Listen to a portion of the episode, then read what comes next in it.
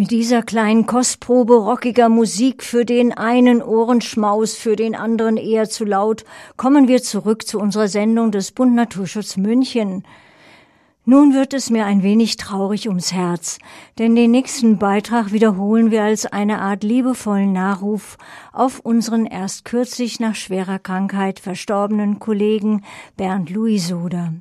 Er war nicht nur für uns Phonis ein versierter Kollege, als erster Vorsitzender circa sieben Jahre danach aktiv weiter als Vorstandsmitglied für den Bund Naturschutz Kreisgruppe München, bestimmte er dessen Geschicke mit, indem er viele Initiativen anstieß bis ins hohe Alter. Sein Motto war Natur- und Umweltschutz ist Menschenschutz auf Dauer privat nach seinem Betriebswirtschaftsstudium als Inhaber der Firma Otto Hirneis Herrenbekleidung in München für 21 Jahre oder später zunächst ab 2003 als Vorstandsvorsitzender, danach als Vorsitzender des Stiftungsrates, aktiv in der Gregor Luisoder Umweltstiftung. Bernd Luisoder war ein umtriebiger, ernsthafter Umweltschützer, dabei stets ein humorvoller Mensch. In einer kleinen Broschüre, die er seiner Frau Bettina widmete mit Titel Um Knopf und Kragen, sammelte er Anekdoten vom Herrenausstatter. Eine davon möchte ich Ihnen gerne vorlesen. Rarität. Sowas verkauft sich vereinzelt ziemlich häufig.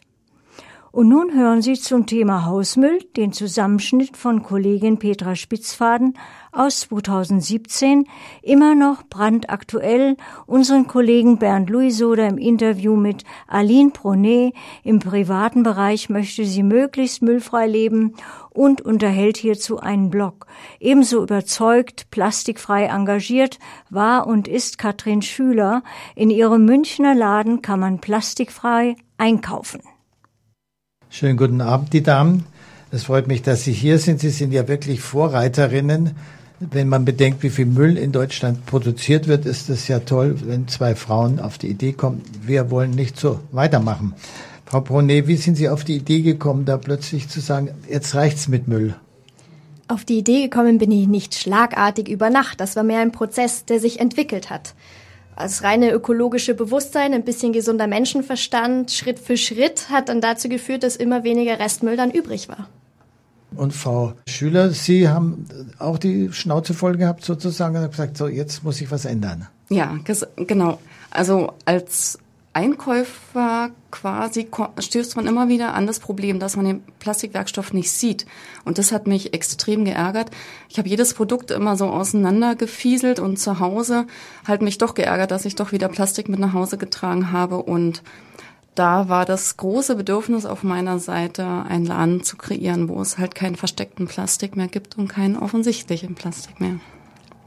Wie haben Sie jetzt Ihr Sortiment zusammengekriegt? Sie müssen das ja auch äh, unverpackt geliefert bekommen, also höchstens in Größen Säcken und sonst wie. Ja, genau. Also da unterscheiden muss man für einen Hörer kurz beschreiben. Wir haben unverpacktes Lebensmittelsortiment und wir haben so wie man die nennt, so Non-Food-Artikel, das heißt Gebrauchsgegenstände für den Alltag. Der macht den größeren Teil unseres Ladens aus. Die unverpackten Lebensmittel äh, sind bei uns eher ein kleinerer Sortiments, ähm, Anteil, weil wir sowohl Vollkorner um die Ecke haben als auch Hermannsdorfer. Das heißt, ich möchte gern mit meinem Team das leisten, was nicht angeboten wird und das, was die anderen Händler in der Nachbarschaft machen, das machen wir nicht. Also ich bin ja in eine Händlerstruktur dort reingegangen vor drei Jahren und habe mir natürlich wo genau angeschaut, was wird angeboten, was machen die anderen großartig. Da muss ich nicht noch äh, Zeit und ähm, Platz im Laden reservieren. Und dementsprechend machen wir sehr viel Beratung. Und was könnte Frau Bronebe jetzt bei Ihnen kaufen? Wenn ich jetzt zum Beispiel Wurst und Käse kaufen will, kriege ich das bei Ihnen auch? Nein, das kriegt man bei uns nicht. Da unterscheiden wir uns tatsächlich von vielen Unverpacktläden. Wir sind nicht ein reiner Lebensmitteleinzelhandel. Wenn man zu uns reinkommt, äh, findet man Regale. Ähm, diese Regale sind in einer Konsumentenanwenderstruktur aufgebaut. Das heißt, das Küchensortiment findet einen Platz und eine Ecke. Ähm, das Pflegesortiment für unseren Körper findet eine Ecke, das Haushaltspflegesortiment findet eine andere Ecke. Also wir, ich habe halt mich bemüht, dort Strukturen zu schaffen, die man sich jetzt ein bisschen erarbeiten darf, dort in dem Laden. Aber wir sind ja immer als Hilfe auch dabei. Also was kann man dort erwerben? Man kann natürlich eine Baby-Trinkflasche beispielsweise ähm, aus Edelstahl erwerben, aber auch ähm, Zahnputztabletten, äh, ein einfaches Baumwollwischtuch für ein Euro. Also hier geht's um ganz elementare Dinge, aber auch wichtige Dinge, die die Vermüllung unserer Haushalte verringern. Und die Hygieneartikel, wie sind die jetzt bei Ihnen verpackt? Also es ist so, so weit wie möglich. Also eine Seife gibt's bei uns einfach nur eine, mit einer Papierbanderole drumherum. Shampoos zum Beispiel sind einfach nur diese festen Törtchen. Die Seifenstücke liegen einfach in einer Pappschale. Das, was an Inkredenzien dort drin ist, das steht oben drüber. Das wird nicht bei jedem Produkt mitgegeben dem Kunden. Also auch hier Ersparnis, wenn man aus dem Laden geht, so viel wie möglich dem Kunden nicht zuzumuten sondern wir zensieren quasi vorher schon unsere Lieferanten nach Möglichkeit, so nackig wie möglich die Produkte zu senden. Das ist auch nach mittlerweile schon drei Jahre sind wir ja dort ähm, in der Schlossstraße. Ähm, immer noch eine Herausforderung, ja. Also wir, wenn, wenn Dinge dort mitgeliefert werden als Versandmaterial, die wir nicht mögen, wir dokumentieren das, wir fotografieren das, wir schicken die Bilder an den Lieferanten oder Hersteller zurück, um dass dort auch ein Umdenken stattfindet. Und so stückchenweise verbreitet sich das, was wir wollen, nämlich eine Zusammenarbeit mit allen, die dort beteiligt sind, Produkte sowohl herzustellen, zu transportieren, aber dann auch zu benutzen. Hier ist der Konsument in, da in der Kette, aber auch dann in der Entsorgung. Wir machen sehr viel Materialberatung, wenn Menschen zu uns kommen, sind ganz viele Fragen an uns gerichtet bezüglich Material und Verwendung. Sie machen vieles selber, Frau Bonnet, Sie machen auch vieles selber. Was machen Sie denn alles selber? Also im Bereich Lebensmittel mache ich be beispielsweise Frischkäse selber, weil ich da in meiner Umgebung, wenn ich gerade auf dem Bauernmarkt nicht wirklich die Möglichkeit habe, das so zu kaufen, wie ich es haben möchte. Und dann mache ich eben aus Naturjoghurt und durchs Abhängen lassen über einem Tuch meinen Frischkäse selber beispielsweise. Wunderbar ist das. Und bei Fleisch, wie machen Sie es da oder Wurst und Käse? Also ich kaufe kaum Fleisch, weil ich da eben auch finde, dass der ökologische Aspekt hinter der ganzen ja, Ernährung des Tieres, ja auch schon Sauberkeit vom Stall und, und, und. All das, was da an Infrastruktur noch so dahinter steckt, das passt so auch nicht zu meiner Überzeugung. Es geht nicht nur so darum, den Restmüll zu reduzieren, sondern eben auch die anderen Strukturen dahinter auch ein bisschen transparenter zu gestalten. Von dem her ernähre ich mich hauptsächlich vegetarisch. Wenn ich allerdings an die Käsetheke will, beispielsweise, bringe ich meine eigene Box mit, lege sie oben auf die Theke und dort kann dann der Käse zum Beispiel reingefüllt werden, ohne dass die Box hinter die Theke kommt. Man wahrt weiterhin die Hygienestandards, aber es ist kein Problem. Man muss eben nur freundlich fragen und meistens klappt's. Haben Sie mal beobachtet, wie viel Müll Sie im Laufe dieses Jahres äh, vermieden haben oder überhaupt gesammelt haben?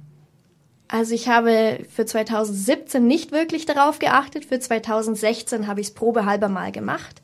Ich habe meinen kompletten Plastikmüll aufbewahrt und meinen kompletten Metallmüll aufbewahrt. Und ja, der Mülleimer war Ende des Jahres immer noch nicht voll.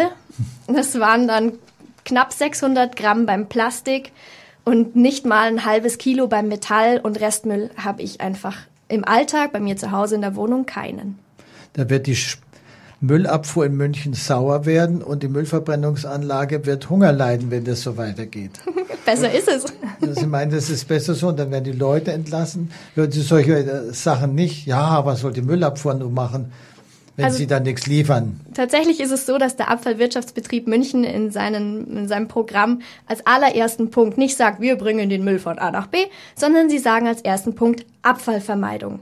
Dann Wiederverwendung von Material. Erst dann kommt das Recycling und der letzte Punkt ist dann die hochwertige thermische Verarbeitung. Von dem her sind wir uns da ja eigentlich einig, dass es vorrangig um die Vermeidung geht. Mhm. Das ist richtig.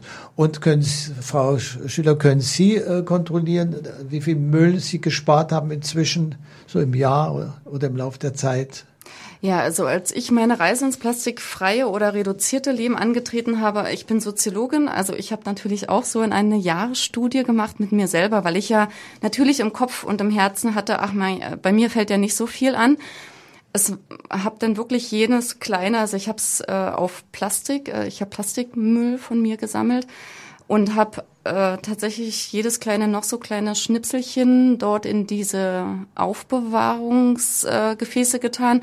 Und ähm, am Ende des Jahres war ich dann doch damals äh, ziemlich erschrocken im Jahr 2013, obwohl ich davon ausgegangen bin, ich lebe ein wirklich plastikreduziertes Leben. Und da habe ich auch gemerkt, Entschuldigung, wenn man, wenn man das fühlt und es widerspricht sich so stark zu dem, was man denn am Boden an Produkten sieht, die man verbraucht hat, dann ähm, musste ich was ändern und äh, mir hat's der Einzelhandel so wahnsinnig schwer gemacht, wie gesagt. Und das ist heute die Krux. Die Menschen denken, sehr viel, so wie wir. Wir wollen gerne reduzieren. Wir möchten nicht zum Müll so oft laufen, aber es fängt beim Einkauf an. Und da gehört äh, ein ganz starkes Umdenken her. Welche Produkte würden Sie vorschlagen, wo man noch schnell was verbessern könnte? Die Plastiktüte finde ich mittlerweile ein niedliches Thema. Das ist wirklich von heute auf morgen sofort umsetzbar. Ich habe da ganz andere Projekte im Kopf, Zum Beispiel? wo es ja, was ich mir händeringend wünsche, sind Haushaltsgeräte ohne Plastik. Also da, wo alles, alles, was mit Nahrung zu tun hat, würde ich mir einen plastikfreien Umgang wünschen. Ja, da geht es darum, dass der Metzger heute sein Stück Fleisch schon eingeschweißt bekommt, dass die Paletten heute die Böden und aus Plastik sind, dass alle Paletten, die geliefert werden in München, mit Stretchfolie umwickelt sind. Also ich möchte dass wir allgemein jeder an unserer, an unserem Einsatzfeld äh, uns aufgerufen fühlen, diesen Werkstoff zu minimieren. Und das können wir nur gemeinsam. Das kann nicht nur, können nicht nur so Aktivisten oder so Visionäre machen, sondern das dürfen wir gemeinsam machen. Und wenn man bei einem Schritt anfängt, man sieht natürlich dann überall diese Plastikflut und erstmal ist es frustrierend. Aber was man wiederum zurückbekommt durch langlebige Produkte, durch das, was man auch investiert in etwas, was einem Freude macht, da kriegt man sehr, sehr viel zurück. Und das ist etwas, was dann rückwirkend doch sehr motiviert. Wir kritisieren gesellschaftliche Missstände, korrupte Politiker und ignorante Unternehmen. Lora München braucht die Kritik seiner Hörer. Schreiben Sie uns an kritik.lora924.de.